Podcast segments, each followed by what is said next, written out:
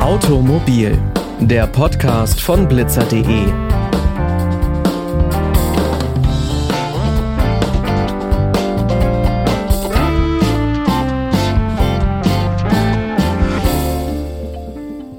damit hi und herzlich willkommen zu dieser neuen Folge. Ich bin Pauline Braune und ich freue mich, dass ihr wieder mit dabei seid. Auf dem Weg in den Urlaub oder im Alltag eines Pendlers soll auf der Autobahn vor allem eins möglich sein – staufrei von A nach B kommen. Doch in der Realität kommt es nicht selten vor, dass Staus die Autofahrt unangenehm verlängern. Staus sind nicht nur ein lästiges Hindernis, sondern auch ein komplexes Phänomen. Um das zu verstehen, sind Experten erforderlich, damit langfristig effektive Lösungen gefunden werden können. Statt uns also über die täglichen Ärgernisse im Verkehr zu beklagen, tauchen wir heute tiefer ein in die Welt der Stauforschung. Welche Methoden und Techniken in der Stauforschung eingesetzt werden, um Verkehrsengpässe und Staus zu analysieren und wie neue Technologien wie künstliche Intelligenz und Big Data dabei helfen können, Staus zu reduzieren, darüber sprechen wir heute mit Professor Michael Schreckenberg. Er ist theoretischer Physiker und vor allem bekannt auf dem Gebiet Transport und Verkehr. Er ist auch bekannt in den Medien als Stauforscher. Herzlich willkommen, Herr Schreckenberg. Guten Tag. Sie sind ja unter anderem bekannt als Stauforscher. Woher kommt denn das Interesse für dieses Thema? Staus sind ein wesentlicher Bestandteil des äh, Verkehrs auf unseren Straßen. Angefangen haben wir mal damit, einfach den Verkehr im Computer zu simulieren, so wie er auf der Straße abläuft.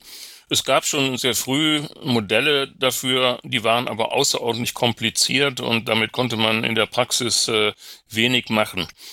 Anfang der 90er habe ich dann mit dem Kollegen äh, Professor Nagel äh, ein Modell entwickelt, das so einfach ist, dass man es selbst Schülern äh, in der Grundschule erklären kann. Es ist wie ein Brettspiel. Die Autos hüpfen und äh, sie haben äh, nur ganz wenige interne Parameter, wie wir sagen. Das heißt also, die Geschwindigkeit, die ist dann ganzzahlig, also wie viele Zellen man in einem Zeitschritt springen kann.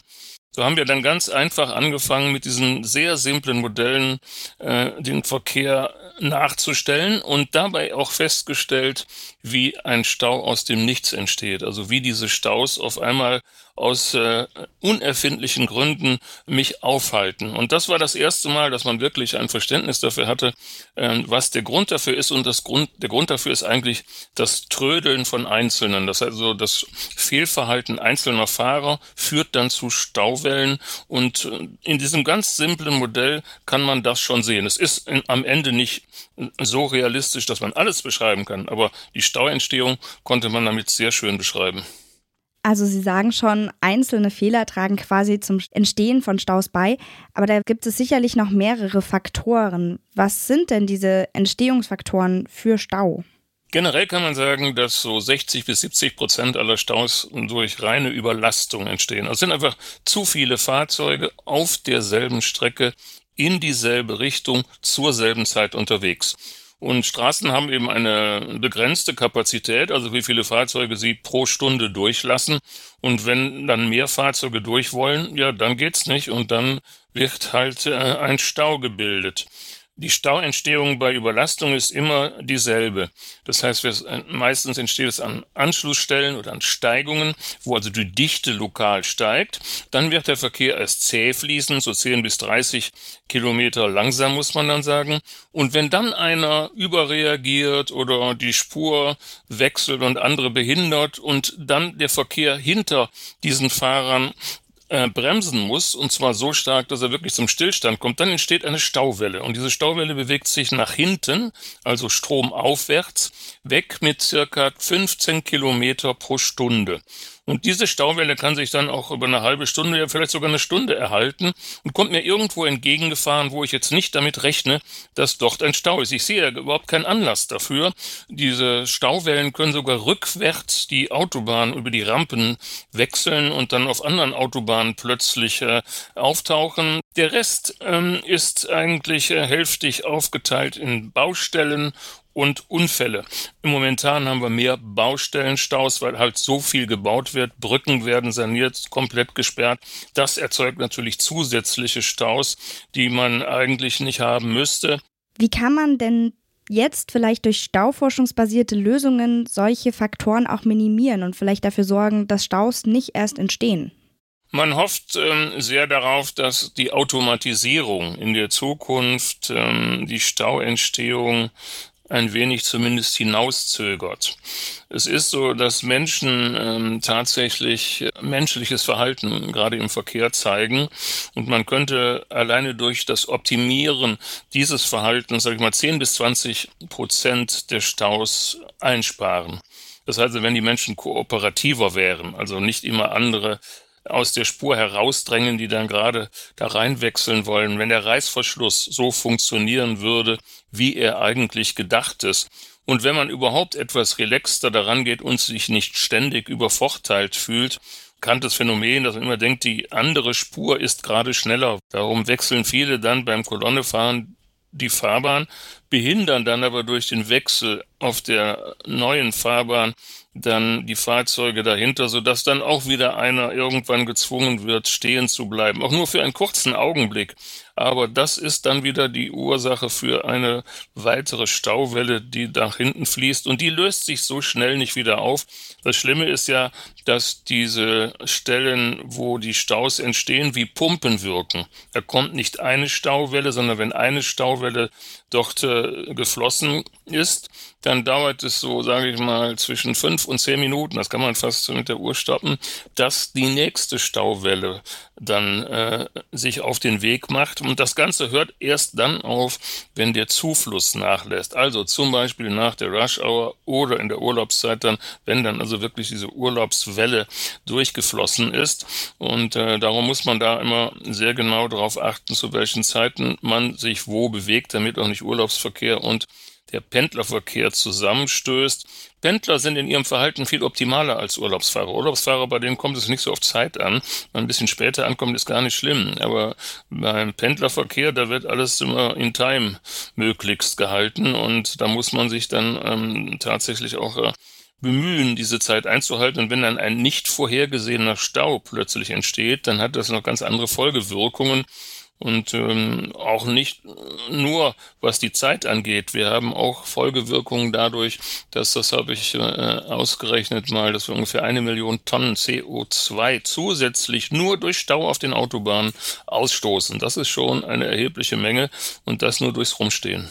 Ja, also genau, Staus wirken sich sowohl auf die Wirtschaft aus, wenn dann allerhand Menschen zu spät kommen, als auch auf die Umwelt. Wie könnte man denn diese Auswirkungen durch Stauforschung etwas abmildern? Gibt es da zum Beispiel auch Techniken wie Verkehrssimulationen, die eingesetzt werden, um Staus vorherzusagen und schon von vornherein zu verhindern? Staus vorhersagen kann man mit den Simulationsmodellen, also keine Unfälle, die kann man nicht vorhersehen. Aber wenn man jetzt sieht, was üblicherweise, sage ich mal, an einem Montagnachmittag auf einer bestimmten Autobahn los ist und man dann aktuelle Daten dort äh, einspielt und dann die Simulation einfach wie beim Wetterbericht beschleunigt. Es läuft dann schneller ab und dann kann ich in die Zukunft schauen. Das haben wir über viele Jahre für das Land Nordrhein-Westfalen gemacht auf den Autobahnen. Ähm, wie gesagt, das ist nur dann möglich natürlich, wenn es nicht um Unfälle handelt. Das kann man äh, eigentlich äh, niemals wirklich vorhersehen.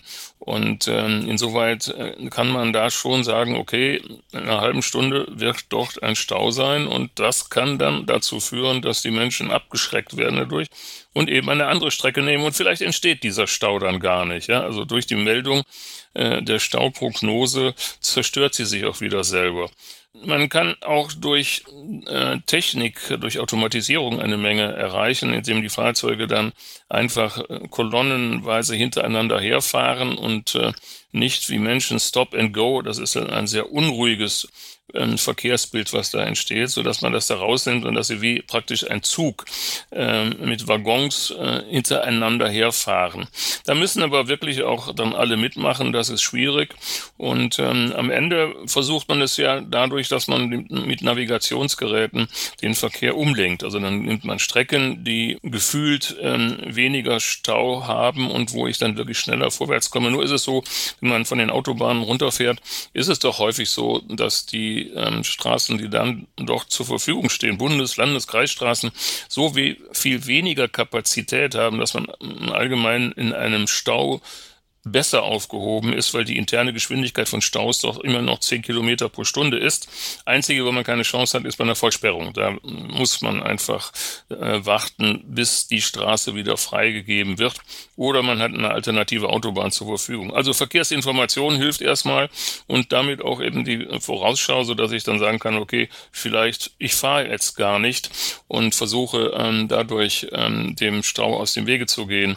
Ähm, es ist aber tatsächlich so, am besten arbeitet man gegen Staus, dass man Baustellen schnell erledigt um die Kapazität der Straße zu erhalten. Das ist äh, tatsächlich äh, die Hauptaufgabe. Und solange zu viele Menschen diese Straße zur gleichen selben Zeit benutzen wollen, dann ist es, äh, wird es so sein, dass es immer Staus gibt. Staus sind etwas ganz Natürliches. Man wird sie niemals ganz beseitigen können. Man muss nur sehen, wie man damit umgeht. Das heißt also, wie macht man die Staus planbar, sodass ich dann sagen kann, okay, da ist zwar ein Stau und da verliere ich jetzt eine Viertelstunde, aber ich weiß, ich kann zu dem Zeitpunkt ankommen. Das ist eine viel wichtigere Information als die, dass ich zwischendrin mal im Stau stehe und ansonsten hat ähm, Stau auch äh, tatsächlich eine positive Bewirkung. Im Urlaubsverkehr nimmt er praktisch auch da die Geschwindigkeit heraus, führt zu Zwangsruhepausen, entschleunigt praktisch auch das Verkehrsgeschehen, äh, wenn Menschen sonst versuchen, acht Stunden ununterbrochen durchzufahren. Also äh, man kann das aus ganz verschiedenen äh, äh Seiten sich anschauen und ähm, insoweit sollte man den Stau nicht nur verteufeln. Ja, einfach auch mal, genau, die positive, erzwungene Ruhepause sehen. Was immer schon anklingt, ist, dass der Faktor Mensch natürlich auf jeden Fall eine Rolle spielt. Für die meisten Autofahrer sind Staus einfach nur lästig, die können nicht die positiven Dinge sehen. Welche Verhaltenstipps würden Sie denn geben, wenn man in einen Stau gerät, um vielleicht Frustration zu vermeiden und um seinen Teil dazu beizutragen, diesen Stau schnell wieder aufzulösen? Man kann zuerst mal sagen, was man im, wie man sich im Stau verhalten sollte. Das heißt also, man sollte im Stau einige Regeln einfach beachten, also nicht ständig die Spur wechseln, weil das führt zu noch mehr Stau, aber allerdings hinter den Fahrern und das sehen die dann nicht mehr. Das zweite ist, dass man nicht unbedingt die Lücke zum Vordermann schließt, aus Angst, dass davor einer reinwechselt, damit man nicht so stark bremsen muss, wenn der Vordermann bremst. Das heißt also, dass man nicht selber Auslöser einer Stauwelle wird und man sollte zügig auf die Autobahn auffahren und nicht äh, bei der erstbesten Möglichkeit vom Beschleunigungsstreifen, der heißt ja extra so, dann äh, viel zu langsam auf die Hauptfahrbahn wechselt und dann die Fahrzeuge nach hinten ausbremst. Also das sind so Grundverhaltensregeln, was einem aber am Ende selber nicht hilft, weil man ist äh, dann ja zumindest nicht der Auslöser von Stau, aber man kommt dadurch nicht schneller vorwärts. Man steht dann selber im Stau, weil vor einem schon Fahrer waren, die sich so verhalten, wie man selber sich verhält. Ja, man müsste sich einen Spiegel vorhalten. Also insgesamt sollte man eigentlich immer ähm, den Stau auch, ähm, wenn er denn unwahrscheinlich ist, mit einplanen und damit rechnen. Man sollte sich äh, über die verkehrsreichen Zeiten informieren, also Urlaubsanfang, Ende, äh, Quartierswechsel und so weiter. Und man sollte im Übrigen auch tatsächlich, wenn man wirklich längere Strecken fährt, Pausen einplanen bis hin zu einer Übernachtung, wenn man denn wirklich lange Strecken bis nach Italien oder ähm, Spanien oder äh, wo immer man dann hinfährt. Ähm, das ist etwas, das von vielen nicht so ernst genommen wird. Man sollte eben auch ähm, ganz klassisch sich auf einer Papierkarte nochmal angucken, die Route, die man fahren will und welche Alternativen man dazu hat. Leider ist es so, dass äh, die Geografiekenntnisse äh, äh, mittlerweile zurückgehen aufgrund der Navigationsgeräte, die viele nutzen. Das ist so wie im Taschenrechner. Früher konnten die Menschen äh, viel besser Kopf rechnen, bevor es Taschenrechner gab. Da darf ich mich leider nicht rausnehmen. Meine Topografie- und Geografiekenntnisse lassen zu wünschen übrig. Das ist allerdings schon immer so. Ich bin ohne Google Maps komplett aufgeschmissen. Leider ist das die Tendenz heute. Darum kann man nur raten, es gibt ja genügend Kartenwerke, die man vorher sich anschauen kann. Und wenn man da mal reinguckt, dann kriegt man zumindest einen, einen groben Überblick. Wir kommen jetzt zum Ende, aber ich will noch einmal kurz den Blick in die Zukunft richten. Sicherlich können KI und Big Data später dazu beitragen, Staus zu reduzieren und wenn wir zwar nicht 2030, aber vielleicht in 30, 40 Jahren auch autonom fahren, dann kriegen die Maschinen das sicherlich besser hin als wir und verursachen keine Staus. Welche Ziele können denn aber vielleicht kurzfristig durch die Stauforschung in der Zukunft erreicht werden? Kurzfristig kann man erstmal lokal versuchen, die Stauentstehung ähm, zumindest zu verzögern.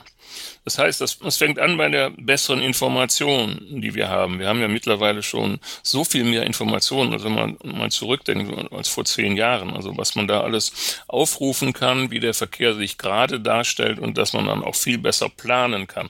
Wir haben in der Tat heute mehr Staus als früher. Das führt dazu, weil eben die großen Staus umfahren werden und dann entstehen auf den Ausweichrouten weitere Staus, die vorher nicht da waren. Insoweit ist das gar nicht so schlimm. Das heißt, wir verlagern den Verkehr besser im Netz, sodass es insgesamt besser ausgenutzt wird, sodass die Standzeit insgesamt runtergeht. Damit haben wir schon mal den Verkehr in einer gewissen Richtung verlagert. Aber man muss natürlich auch sehen, dass äh, man gewisse Verkehre eigentlich gar nicht machen braucht. Also Frage ist, dass man selber überlegt, äh, was muss denn jetzt sein an ähm, Straßentransport, sage ich mal. Und äh, da muss man damit sich selbst auch kritischer umgehen. Das machen viele Menschen, weil die Energiepreise auch so stark gestiegen sind. Alle möglichen Assistenzsysteme, die wir haben, machen das Autofahren ja auch einfacher. Das heißt, ich habe äh, viele Standardfunktionen, die ich dann abgeben kann. Ich bin immer noch verantwortlich, aber wir haben Tempomaten, wir haben äh, auch im Stau kann das Auto schon bei gewissen Geschwindigkeiten dann alleine fahren auf der Spur und so weiter. Das sind alles so kleine Hilfsmittel, die mm, das äh, Fahren angenehmer machen. Also wir sind ja selber der Verkehr. Insoweit können diese Systeme immer nur unterstützen. Künstliche Intelligenz kann man zum Beispiel einsetzen, dadurch, dass man ähm, versucht, diese irren Datenmengen, die man hat, nach Strukturen zu untersuchen. Und da kann man dann Strategien daraus ableiten, die man dann weitergibt. Aber es sind immer halt so viele Menschen beteiligt an dem Verkehrssystem, was wir haben, dass wir ähm, gerade in Deutschland als das Transitland in Europa doch noch vor ganz anderen Problemen stehen, weil weil die ganze Fahrerschaft ist so heterogen, so unterschiedlich. Die müsste man dann alle unterschiedlich ansprechen. Und das ist wirklich etwas, was in der fernen Zukunft vielleicht mal geschehen kann. Der Blick in die Glaskugel ist also nicht so leicht, aber mit der Stauforschung versucht man ein wenig Kontrolle in den Verkehr zu bringen. Herzlichen Dank, Professor Michael Schreckenberg. Bitte sehr, gerne. Auch der Navi-Ansatz in der Blitzer.de App zielt darauf ab, Staus gar nicht erst entstehen zu lassen, aber darüber reden wir vielleicht nochmal in einer späteren Folge. Das war's auch schon mit der heutigen Episode. Alle Folgen findet ihr auf unserer Website blitzer.de. Zum Beispiel auch eine Folge über Autotuning und was überhaupt alles legal ist. Ihr findet blitzer.de auch bei Instagram und Facebook. Schaut da doch gerne mal vorbei und schickt uns auch gern eure Themenwünsche. Die nächste Folge kommt schon am nächsten Montag. Bis dahin wünsche ich euch eine schöne Woche, macht's gut und bis bald.